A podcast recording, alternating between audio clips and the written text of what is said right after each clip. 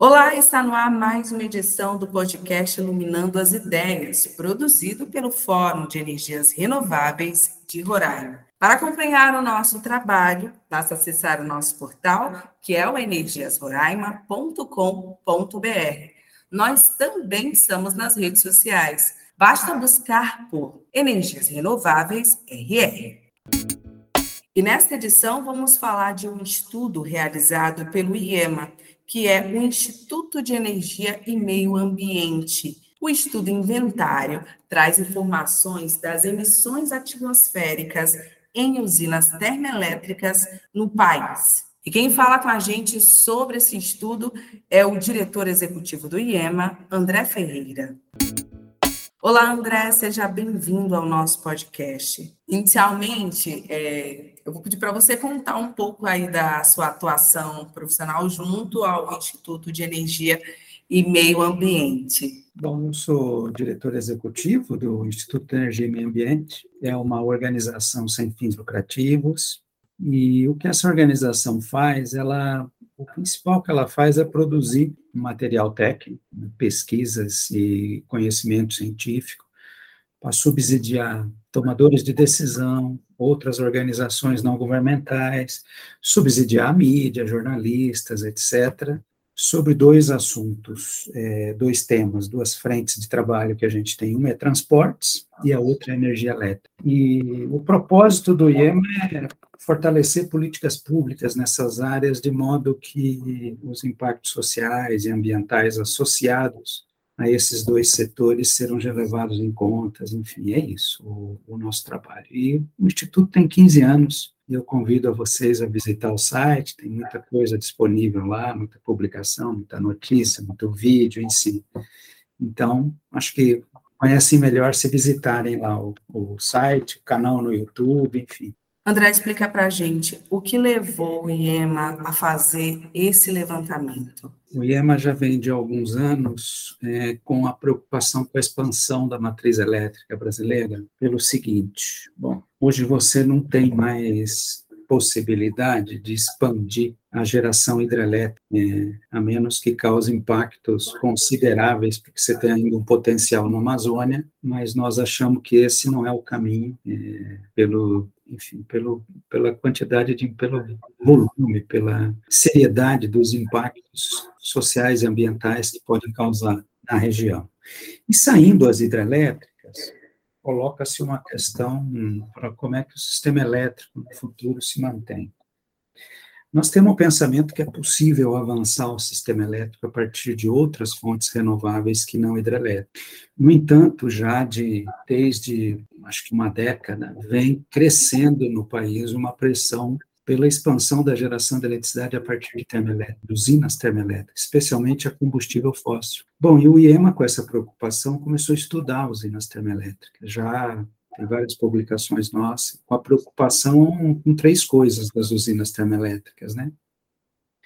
É, tem uma coisa que a maior parte delas é combustível fóssil e, portanto, tem a ver com as emissões de gás de efeito estufa, da contribuição que essas usinas terão. O segundo é que elas são fontes importantíssimas de poluição do ar, afetando a região onde elas vão estar localizadas. E a terceira, e também e a terceira coisa é porque a maior parte dessas usinas ela tem uma tecnologia de resfriamento que usa muita água e, portanto, elas demandam recurso hídrico em grandes volumes. Por causa dessas três coisas é que a gente tem estudado as usinas termoelétricas nesses três impactos. Já soltamos publicações sobre o uso de água em usinas termoelétricas, é, sobre poluição do ar de usinas termoelétricas, nós soltamos a cada leilão de energia elétrica, nós temos previamente soltado um boletim sobre o leilão, apontando é, os possíveis riscos associados às usinas termoelétricas que vão participar dos leilões. Isso a gente já tem publicado. E estava na nossa lista uma outra coisa, nesse conjunto de publicações de trabalho, que é focar nas emissões de gás de efeito estufa. A gente já já faz um inventário das emissões de gás de efeito estufa das usinas termoelétricas no agregado, e isso aparece naquele sistema SEG, sistema de estimativa de emissões de gás de efeito estufa, é, que, o, que o Observatório do Clima publica anualmente. Agora, ali são as emissões agregadas. O que faltava, e foi o produto desse inventário, foi é, apontar as emissões de gás de efeito estufa por usina e por empreendedor e por localização no território. Foi isso que foi publicado então, não se trata de um inventário exclusivamente sobre um estado ou sobre uma região, ele é um inventário para o país todo, mas a gente desagrega por estado, por município, é, por usina, por proprietário das usinas. No caso de vocês aí, é, pensando em Amazonas, Pará, Roraima, enfim, Acre. Bom, e antes, esse primeiro inventário ele foi orientado para o Sistema Interligado Nacional. Ponto que a gente ia comentar com relação que a gente, no primeiro momento, sentiu essa, essa ausência de algo destinado a isso. A é, gente... É, que vai estar na próxima versão ainda esse ano. A geração de eletricidade, grosso modo, existe um conjunto de, de usinas que geram energia elétrica para um sistema que elas são elas entram nos leilões de energia elétrica e elas fornecem energia elétrica porque a gente chama Sistema Interligado Nacional, o SIM, que é a rede de energia elétrica do país que está toda interligada e integrada. Agora, existe também um conjunto de. E essas usinas, a gente chama é, usinas é, hidrelétrica ou termoelétrica, mas estamos aqui falando de termoelétrica, do serviço público. Por que, que a gente chama do serviço público? Porque elas são elas passam pelo leilão e tem as contratações feitas em leilão. E essas usinas de serviço público tem dois tipos. Tem essas que oferecem energia para o sistema interligado, mas na região norte você tem o que a gente chama os sistemas isolados, que é a geração de energia elétrica por, por usinas que não estão interligadas nesse sistema. Elas oferecem energia elétrica localmente, não é? Para uma pequena, para uma rede, e cada usina, grupo de usina dessa, tem uma pequena rede de distribuição local que não está conectada no sistema interligado nacional. Isso é o que a gente chama dos sistemas isolados. Esses sistemas isolados hoje eles geram mais ou menos cerca de 5% da energia elétrica do país. É, nesse primeiro inventário, ah, e além disso, você tem os, os autoprodutores que são aqueles detentores de usinas de geração de eletricidade, mas para consumo próprio. Eles não, eles não, essas usinas não foram construídas para alimentar o, sistema público, apesar de que ele pode ter um excedente que ele vende para a rede, etc., não, foi, não é feito com esse objetivo. Esse inventário, nesse primeiro momento, focou nas usinas do serviço público e naquelas que já estão interligadas, no, que já estão no sistema interligado nacional. Devemos sair um outro inventário agora, antes do final do ano, onde vai estar também os sistemas isolados, que eu acho que essa é a sua preocupação.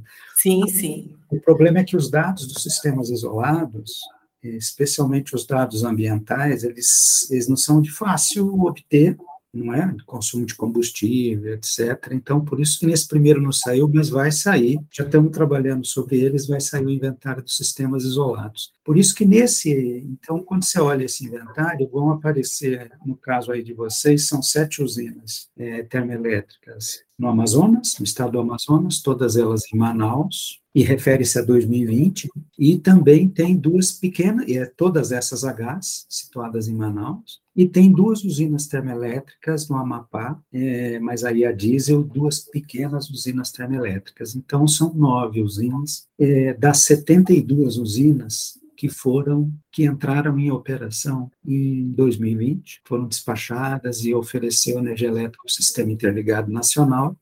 Das 72, então nós temos sete no Amazonas, em Manaus, e duas no Amapá. Esse é o escopo, o, o esse é a, o escopo do inventário.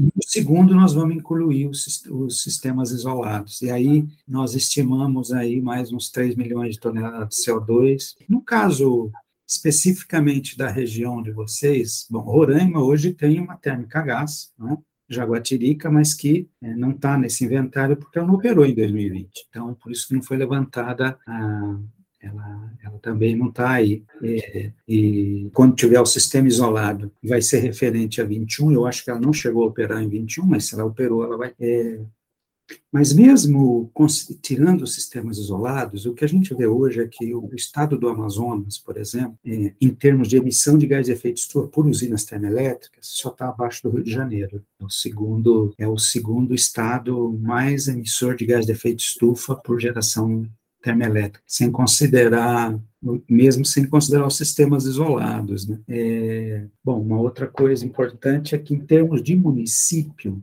é Manaus, né? Tá bom, aí o inventário ele vai detalhando, eu vou deixando aqui um pouco em aberto para ver o que, que, vocês estão interessados do inventário, mas é isso, o, o scope e a ideia dele. Então é possível escolher o que detalhar, o que perguntar. Certo, então agora voltando um pouco, já que você esclareceu para a gente aí, adiantou, na verdade, uma das minhas perguntas, né? já deu aqui a resposta, a gente volta a falar é, com relação a toda essa apuração, esse levantamento de informações, né? Eu pude reparar é, durante a leitura que nas últimas décadas houve aí um aumento significativo nessa geração de energia com combustíveis fósseis.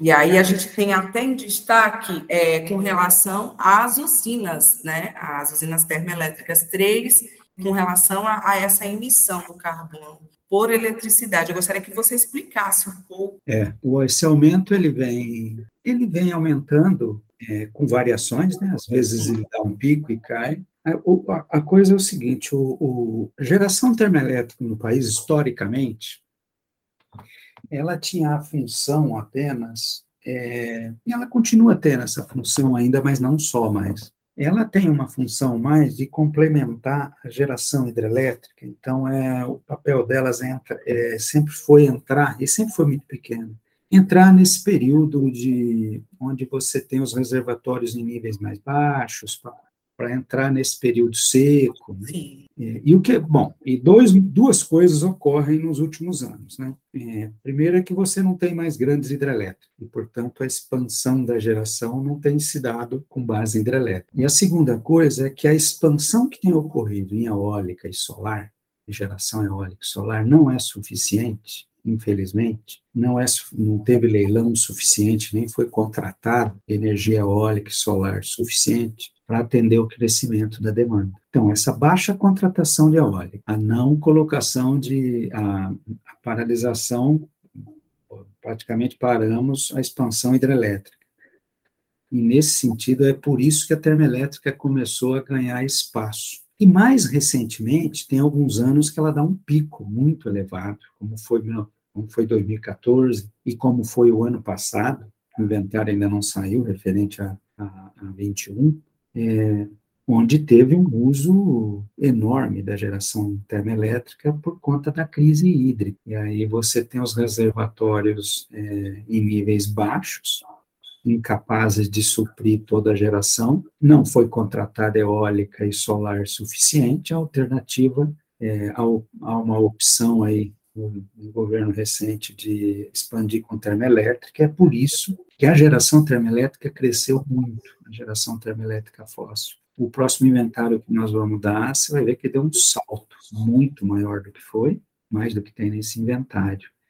É, então é isso, o, a razão que está crescendo. E a principal coisa é o gás natural, né? a principal fonte é, principal combustível fóssil que tem sido usado, as usinas, são a gás. Então, ele cresceu por isso. Esse é, tem alguns fatores que explicam o crescimento da geração termoelétrica. Agora, a opção pela termoelétrica, há uma parcela do mercado, interesses, etc., político, do governo, em que é, o caminho seja via termoelétrica. E aí, é o, esse é um risco que a gente vê que não vê que é o caminho para o futuro. Aí não é só porque vão aumentar as emissões, mas porque vai ter um impacto importante em tarifa. É uma energia cara, então é uma energia cara e suja. Poluente, né?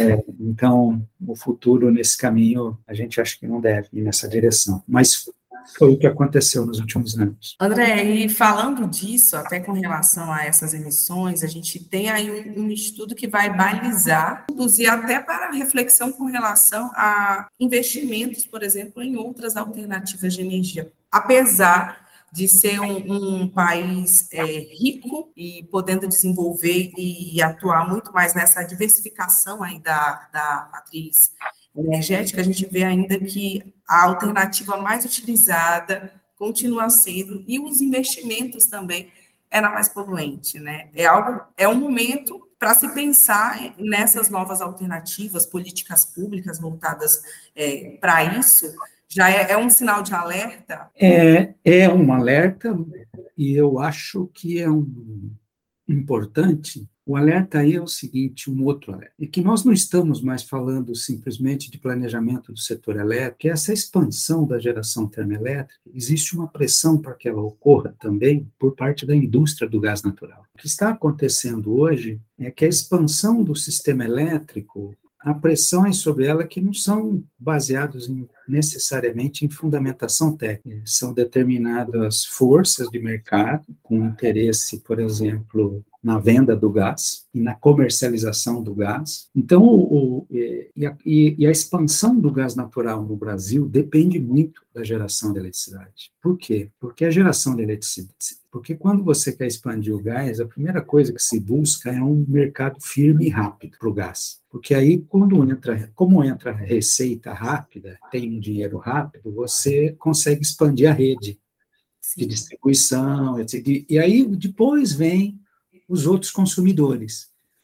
Mas, é, do ponto do interesse da indústria do gás, então, é fundamental que o primeiro consumidor que deve aparecer é é a geração termoelétrica. Então, o que você tem hoje é que a indústria do gás natural tem uma, um peso, uma interferência, eu diria até uma participação importante, de forma indireta, no planejamento do, do, setor elétrico. Então, não é mais possível, pelo menos por hora, pensar a expansão do sistema elétrico sem estar atento é, às forças de mercado aí, e, e, governamentais que têm interesse na indústria do gás. Não é possível separar isso. Então, é, hoje o sistema elétrico que a gente tem notado, ele tem sido utilizado também como uma alavanca para os negócios do gás natural. Então, a explicação dele não é a matriz elétrica, você explica ele pelo gás natural também, entendeu? Porque para suprir eletricidade, há outros caminhos possíveis, há outras, há várias coisas que precisam ser exploradas, que não precisaria ser necessariamente o, o, combustível fóssil, mas é que o sistema elétrico, repito, ele tem, nos últimos anos, ele tem servido como uma alavanca para viabilizar os negócios é, relacionados a combustíveis fósseis. Tá certo. E, André, a gente já segue aí para a nossa reta final, é, com relação aos desafios, né, para a elaboração desse, desse estudo, desse inventário, ter acesso a esses dados, a essas informações, assim como você citou, já trazendo aqui para a região norte, né, você falou assim que é, é um processo demorado, porque existe uma certa barreira para ter acesso a esses números, a essas informações. Isso aí leva em, levou em média aí quanto tempo? Qual foi o maior desafio para consolidar esse inventário? Olha, é, os dados de geração de energia elétrica, esses não há problema, porque eles são publicados, é, de, o acesso é muito fácil,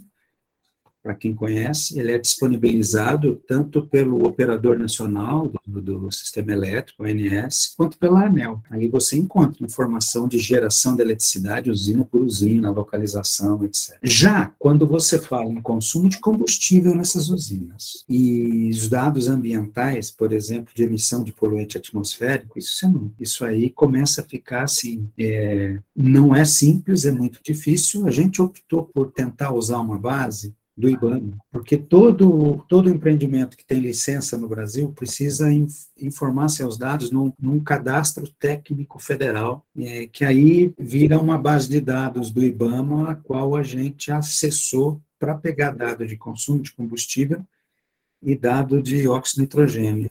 Só que os dados, muitos dados não são consistentes. Em outros casos, várias usinas e empreendedores não puseram os dados na base, então, o que mostra um pouco, assim, que... E, e o que, que chama atenção isso? Hoje está muito tem ganhado muito força essa história da responsabilidade social corporativa, empresa ter responsabilidade institucional e corporativa para meio ambiente, para questões sociais, é, e que uma das coisas mais importantes para essa responsabilidade é a transparência. E quando você vai acessar os dados dessas usinas e desses empreendedores, você nota que nós estamos longe dessa dessa transparência e dessa facilidade da publicização dos dados. E então isso coloca um risco importante nesses conceitos ESG, etc. Não neles em geral, porque tem acho que tem muita coisa responsável e bem feita, mas mas é um alerta para evitar que isso se transforme no que a gente chama de um greenwashing, né? Numa é, numa numa visão ambientalista de fachada que é muito mais é, uma estratégia de comunicação do que um comportamento diferenciado mesmo. Então, é por isso que a gente anotou isso no inventário e colocou, colocou lá em algum ponto de que a gente espera que daqui para frente, vamos ver, né, que as coisas vão ficando mais transparentes. Vamos ver o próximo é, se melhora, mas é isso. Tá certo. Eu deixo esse espaço aberto porque a gente falou aqui muito de, são termos técnicos, né? É um levantamento assim para quem para quem nos acompanha, mas é importante a gente alertar a população é, de que forma, né? Isso impacta diretamente, chega no bolso do consumidor, é isso mesmo? Você colocou bem. Agora, já que tem um pouco tempo, eu vou chamar a atenção de uma coisa. Eu acho que vocês na Amazônia é, precisam ter uma leitura própria dos problemas do, do setor elétrico, porque há especificidades aí. É, você tem uma parcela importante, bom, primeiro que você tem uma parte importante do território que não tem acesso à energia elétrica. E a gente estimou em praticamente um milhão de pessoas, mas há um desafio enorme aí, a universalização do acesso à energia elétrica com energia limpa. Eu acho que isso devia ser, isso precisa estar na prioridade é, um alerta de vocês aí. É, por que, que eu falo isso? Porque muito se fala hoje que o, a Amazônia precisa desenvolver uma economia da floresta em pé, né?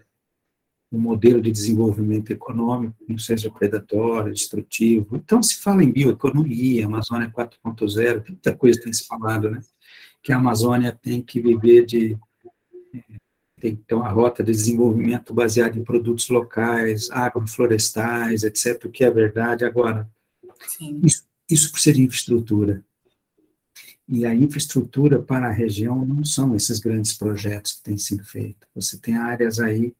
Então, é, a universalização do acesso à energia elétrica na Amazônia é necessária não só é, para os domicílios, ela é necessária para que pequenos produtores locais possam ter uma pequena economia é, para construir um outro modelo de desenvolvimento. Então, as comunidades, né, ribeirinhas, indígenas eles, também. Então, eles precisam de energia elétrica se querem, não é apenas para iluminação. E isso é. vai muito além, né? A gente está falando aqui do, do, fornecimento de energia, né, dessa, dessa universalização, mas isso afeta a educação, claro. a saúde, né? É o desenvolvimento local Exatamente. mesmo dessas, dessas, regiões. E precisa, e é, precisa ser um desenho próprio. Não adianta copiar essas grandes redes de distribuição, precisa de sistemas locais de geração baseado em energia limpa. Então, essa é uma preocupação que eu acho que vocês aí na Amazônia precisa ter. A segunda coisa é como é que esses sistemas isolados Bom, primeiro que eles vão ser interligados rápido, de uma hora para outra. E enquanto não forem interligados, eles precisam abandonar o diesel. Esse é o precisa abandonar o combustível fóssil também pelas duas razões, porque é caro e porque é sujo. Então, esses leilões de energia elétrica nos sistemas isolados, eles precisam ter uma enorme atenção é, das pessoas e das instituições na Amazônia. E muita gente, já vocês mesmo tem essa preocupação no fórum. Eu, tô, exatamente. é, eu não estou falando para o fórum, porque eu sei que o fórum sabe de tudo isso. Sim, exatamente. Eu só estou reforçando e até coisa que o cidadão precisa saber, não você. Exatamente. É, tem sido uma das nossas pautas, né? A partir dessa mudança, por exemplo, para leilões, para Roraima, especificamente falando aqui da, a gente já já tem essa essa consciência que a gente teria aí que ter um, um edital diferenciado com relação a principalmente a esses requisitos para mudar exatamente é, virar essa chavinha aí com relação a, a, ao fornecimento, né, a nossa matriz energética aqui de Roraima. É, eu, eu acho que uma coisa, um conceito importante de levar à frente é a diferença entre o que é energia na Amazônia de energia para a Amazônia. Porque energia na Amazônia já tem uma história de grandes coisas e grandes impactos, mas que não é para a Amazônia. Então, exatamente. É, o que nós estamos é, é, importante ter isso em mente, né? É pensar na energia para a Amazônia e não e evitar esses grandes esses grandes projetos, enfim, né? é, um, é o caminho que vocês estão fazendo que eu acho muito importante e eu admiro muito o trabalho do Fórum. Conheço muito, assim, não estive aí conversando com vocês, mas tenho relações com pessoas que parabéns pelo esforço que vocês têm feito. André, obrigada pelas informações. E para você que nos acompanhou, obrigada também e até o nosso próximo programa. Tchau!